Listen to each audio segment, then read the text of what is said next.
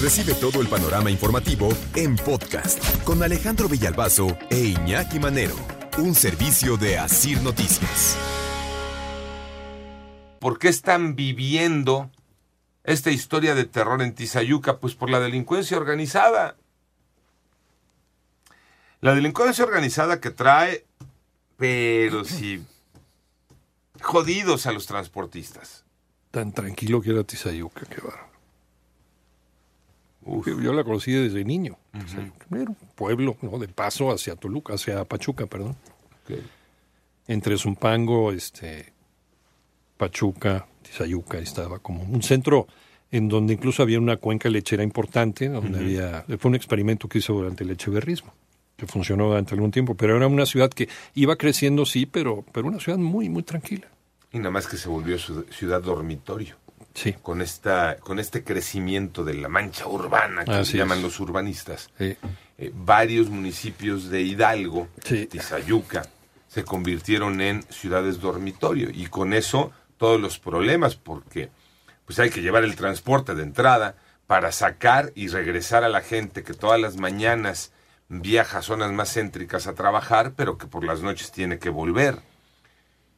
Y por eso el transporte se convirtió en blanco de Las ratas. de las ratas, del extorsionador, de no. Y los traen. Y ya habían reclamado, y ya habían dicho los transportistas en Tizayuca, oigan, estamos padeciéndola. Y ahí siguió creciendo, ahí siguió creciendo el tema. Este, hasta que les mataron a un chofer. Les mataron a un chofer y entonces dijeron, ya, o sea, ¿saben qué? Paramos. Sí. No va a haber transporte hasta que no haya condiciones de seguridad. Y en eh, algunas escuelas de Tizayuca voltearon y dijeron, y si no hay transporte, ¿cómo van a llegar los chamacos? Y si la situación está insegura, pues entonces cerramos las escuelas. Y ahí va la cadenita, ¿no? Entonces hablamos de un poblado que está en eh, la llamada megalópolis, porque no estamos hablando de, No, no, no. Ya está, ya está casi pegado. de con frontera Comalapa, ya en la sierra, No, no, no. que hemos hablado mucho de frontera. ¿Qué habrá pasado en frontera Comalapa, por cierto? No, es que de pronto frontera Comalapa, ya en los límites de México y Guatemala, una tierra sin ley, la gente viviendo en las cuevas, eh, llegó el ejército, los devolvió a sus casas y ya. Ya no se volvieron Y los dos grupos del narco que se disputaban frontera Comalapa, ya. Desaparecieron. O sea, se desintegraron. Sí.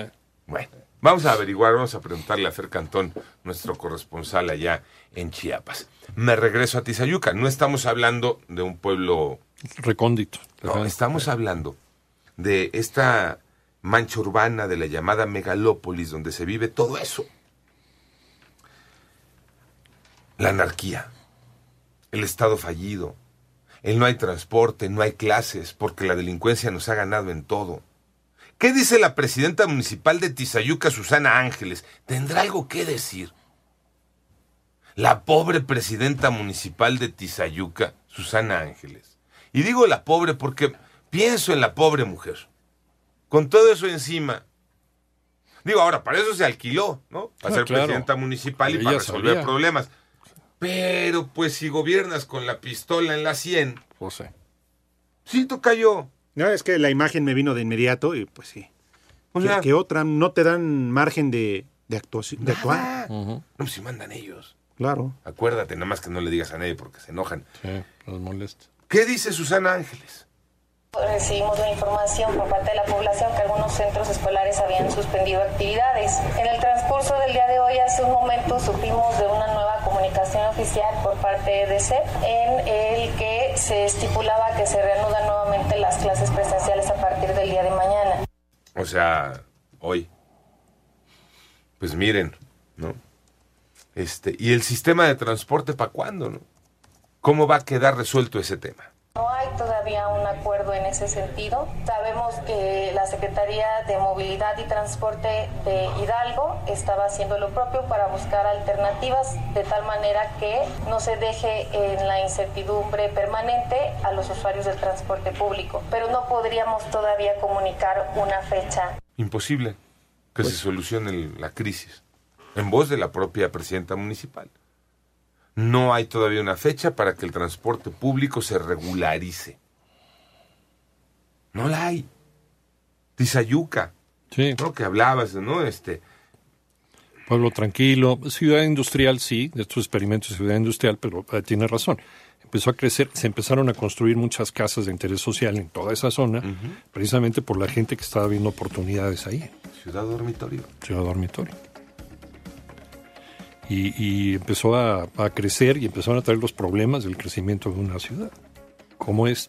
Pues desde la ciudad, desde el centro, pues empezaron a llegar los... Y cuando no está garantizado Eh, lo básico, que es la seguridad, Claro. pues entonces nos quedamos sin transporte y nos quedamos sin escuelas. Y me estaban platicando ayer, la extorsión está llegando ya a otro tipo de negocios. Panorama informativo.